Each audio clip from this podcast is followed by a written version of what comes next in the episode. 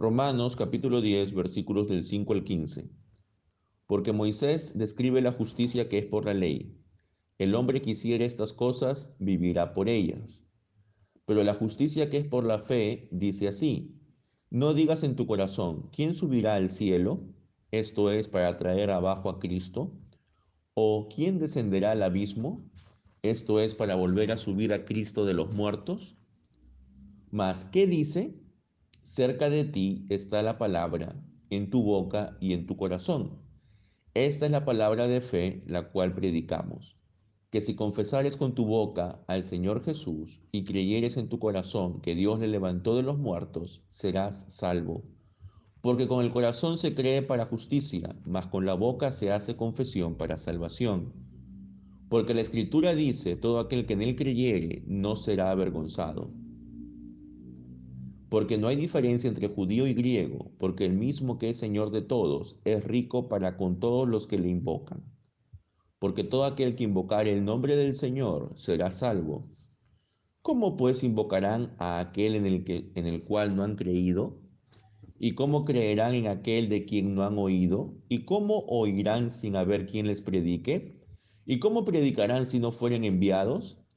Como está escrito, cuán hermosos son los pies de los que anuncian el Evangelio de la paz, que predican las buenas nuevas. Amén. Aquí, hermanos, hay un claro contraste entre la justicia que es por la ley y la justicia que es por la fe. En la justicia que es por la ley, una persona pensaba que cumpliendo con las obras de la ley de Moisés iba a ser justa. Y ese era, el enfoque que tenían muchos antiguos israelitas. Pero, ¿realmente ese era el enfoque bíblico? Podemos decir que no. Desde el inicio, la elección de Israel, empezando en Abraham, fue una elección por gracia. Abraham no hizo nada para ser elegido como el padre del pueblo de Dios. Sin embargo, es elegido y con él se establece el pacto. Luego, igualmente, Jacob no tenía ningún mérito para ser elegido como el continuador del pacto. Pero sin embargo, él es el que a él es el que se le cambia el nombre por Israel y él es el patriarca del cual salen las doce tribus.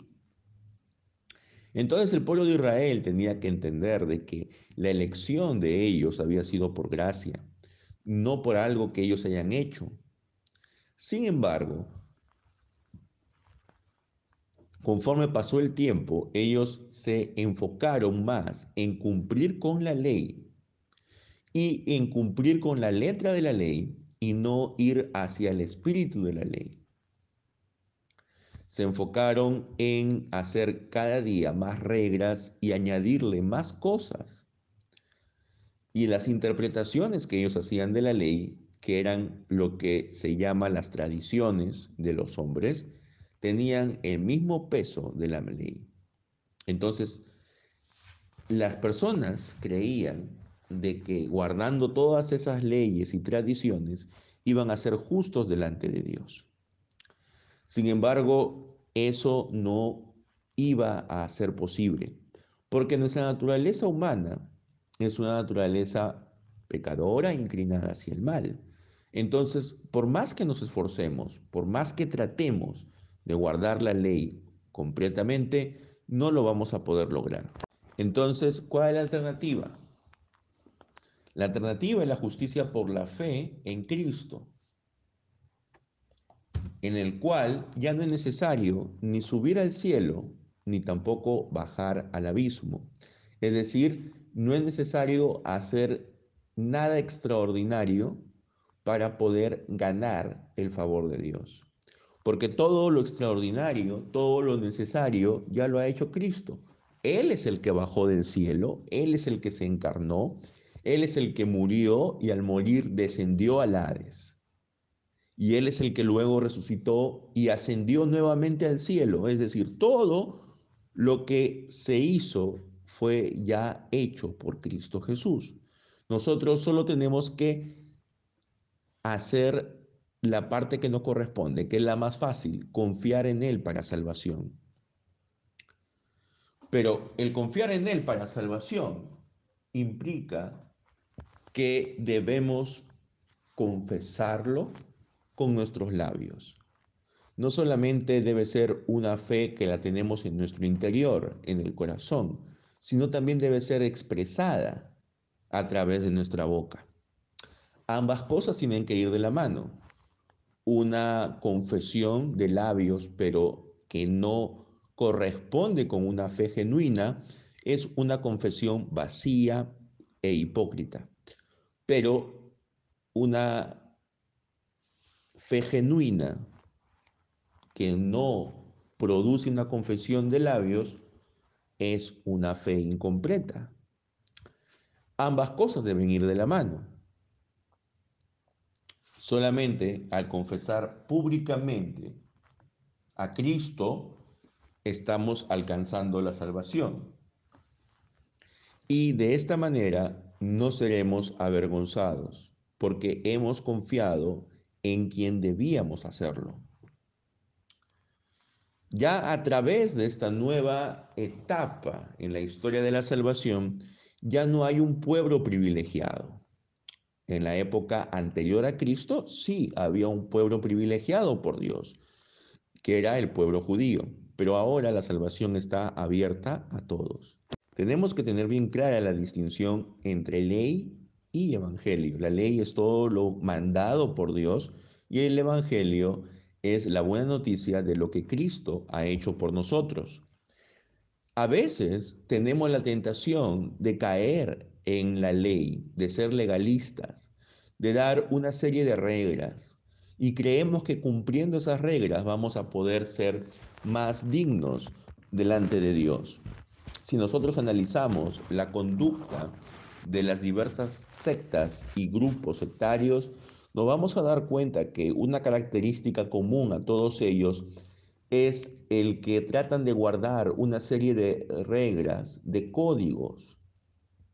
Si usted analiza la doctrina de los mormones, de los testigos de Jehová, de los adventistas, de los israelitas del nuevo pacto, usted va a encontrar algo, algo en común, que tienen una serie de reglas y ellos creen que cumpliendo con esas reglas, van a alcanzar la salvación, van a ser más dignos delante de Dios.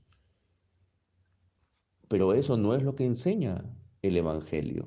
Eso no es el Evangelio. Eso es un antievangelio. Eso es querer regresar a la ley. Posiblemente no a la ley mosaica, pero a otra ley. Lo que lo liberador del evangelio es de que ahora nosotros ya no tenemos que guardar una ley para ser salvos. Y en realidad, ni siquiera los antiguos israelitas tenían que guardar una ley para ser salvos. Es cierto que la ley, el, el, guardar y el cumplir la ley, ofrecía bendiciones y maldiciones temporales. Es decir, si tú guardabas y obedecías los mandatos de Dios, pues ibas a tener una vida próspera, te iba a ir bien dentro de la tierra que Jehová les había dado. Por el contrario, si desobedecían los estatutos de Dios, pues les iba a ir mal y al final iban a terminar siendo arrojados de esa tierra, lo cual efectivamente ocurrió, ¿no? Cuando fueron expulsados por eh, la, la invasión de Babilonia. Entonces, hay bendiciones y maldiciones temporales por guardar o no la ley. Pero en ningún momento el guardar o no la ley era un signo de salvación eterna. Lamentablemente, con el paso del tiempo, se llegó a pensar eso en muchas personas.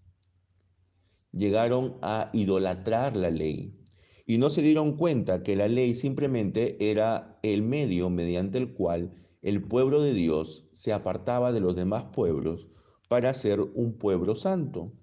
Y era también la forma como la convivencia podría ser mejor llevada a cabo, ¿no? Era un regalo de Dios, la ley para el pueblo.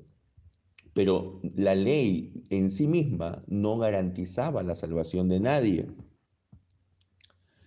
Sin embargo, habían algunos grupos, especialmente los fariseos, que ellos trataban de guardar de manera muy estricta la ley y le añadían a la ley otras cosas.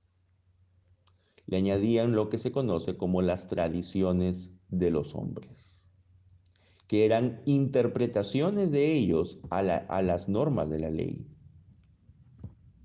Entonces, ante todo esto, Pablo, quien había sido fariseo él mismo, dice que la justicia por la ley ya no tiene razón de ser. Pero eso no significa que los judíos hayan sido desechados. Si los judíos ponen su fe en Cristo, también van a ser justos por la fe, porque el mismo Dios de los judíos es el mismo Dios de los griegos y Él va a repartir ricamente bendiciones a todos aquellos que lo invocan. Porque todo el que invoque el nombre del Señor será salvo, no importa si es judío, si es griego o si es de algún otro lugar. Pero para poder invocar el nombre del Señor, primero tienen que creer en Él. Y para poder creer en Él, tienen que haber escuchado el mensaje del Evangelio. Y para poder escuchar el mensaje del Evangelio, tiene que haber alguien que les predique. Pues en esa época no existía el Internet, no existía la televisión ni tampoco la radio. Entonces, la única forma en que alguien escuche el mensaje del Evangelio era que vaya una persona al pueblo, a la ciudad donde no se conocía esta buena noticia y empiece a predicar. Y esa era la labor pues de los cristianos. Pero para predicar ellos tenían que ser enviados. Por eso se menciona en los Hechos de los Apóstoles cómo las iglesias envían misioneros a diferentes lugares para que prediquen, para que expandan la noticia del Evangelio de Cristo.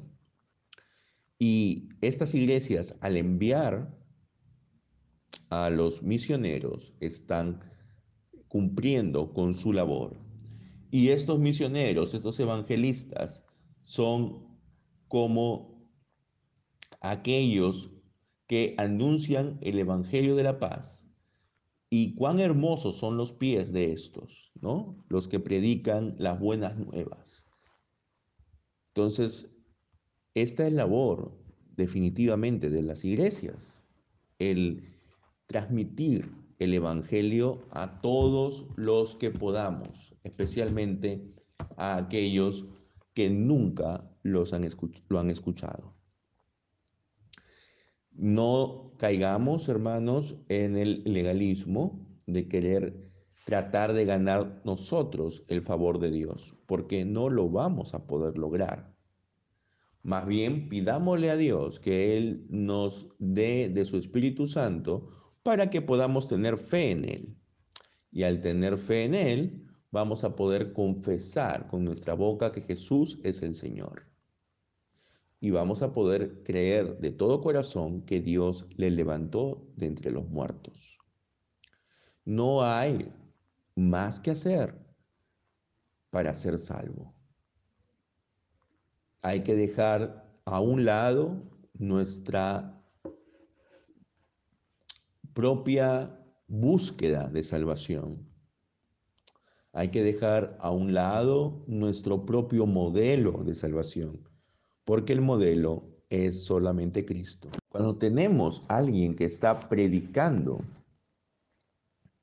y nosotros rechazamos a esta persona, entonces lo que estamos haciendo es rechazar a Cristo mismo. Si esta persona está predicando de manera correcta la doctrina de Cristo. Y esto ya lo dice Lucas 10, 16. El que a ustedes escucha, a mí me escucha, pero el que a ustedes rechaza, a mí me rechaza. Y el que me rechaza a mí, rechaza al que me envió. Entonces, tenemos hermanos, que escuchar a quienes han sido enviados. Pero también tenemos que, eh, si somos predicadores, tenemos que estar realmente seguros de que Dios nos ha llamado para cumplir con esa tarea. Si estamos haciéndolo con sinceridad, entonces vamos a tener la convicción de que ha sido así. Porque lamentablemente a veces hay personas que predican el Evangelio, pero no lo hacen por un interés sano de que otros escuchen, sino lo hacen por buscar fama, por buscar dinero, por buscar algún tipo de beneficio personal.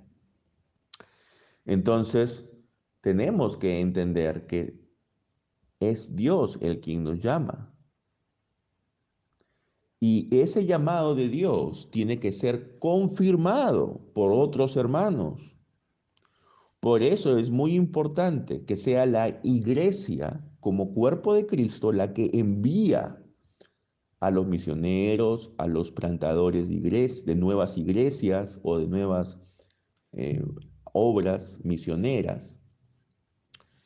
Nosotros no tenemos que autonombrarnos. Tenemos que ser enviados por otros. Otros son los que tienen que ver en nosotros las cualidades para que podamos eh, predicar la palabra. Entonces, si se cumplen estos dos requisitos, si el predicador está enseñando la doctrina correcta y si ha sido enviado correctamente, entonces tenemos el deber de escucharlo.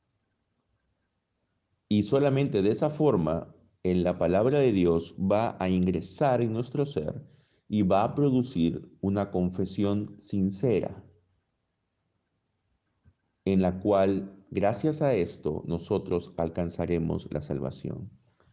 Entonces, que Dios nos ayude, hermanos, a que podamos tener esa fe genuina en Cristo y que podamos confesar con nuestra boca para salvación, entendiendo que ahora cualquier persona de cualquier pueblo del mundo tiene acceso directo a la gracia de Dios por medio del Evangelio de Jesucristo. Y depende de nosotros el que más personas escuchen la palabra. ¿Qué vamos a hacer al respecto? No podemos quedarnos de brazos cruzados. Hagamos lo que está a nuestro alcance para compartir el Evangelio. Y de esa manera se nos dirá también de nosotros cuán hermosos son los pies de aquellos que predican la palabra de Dios. Amén.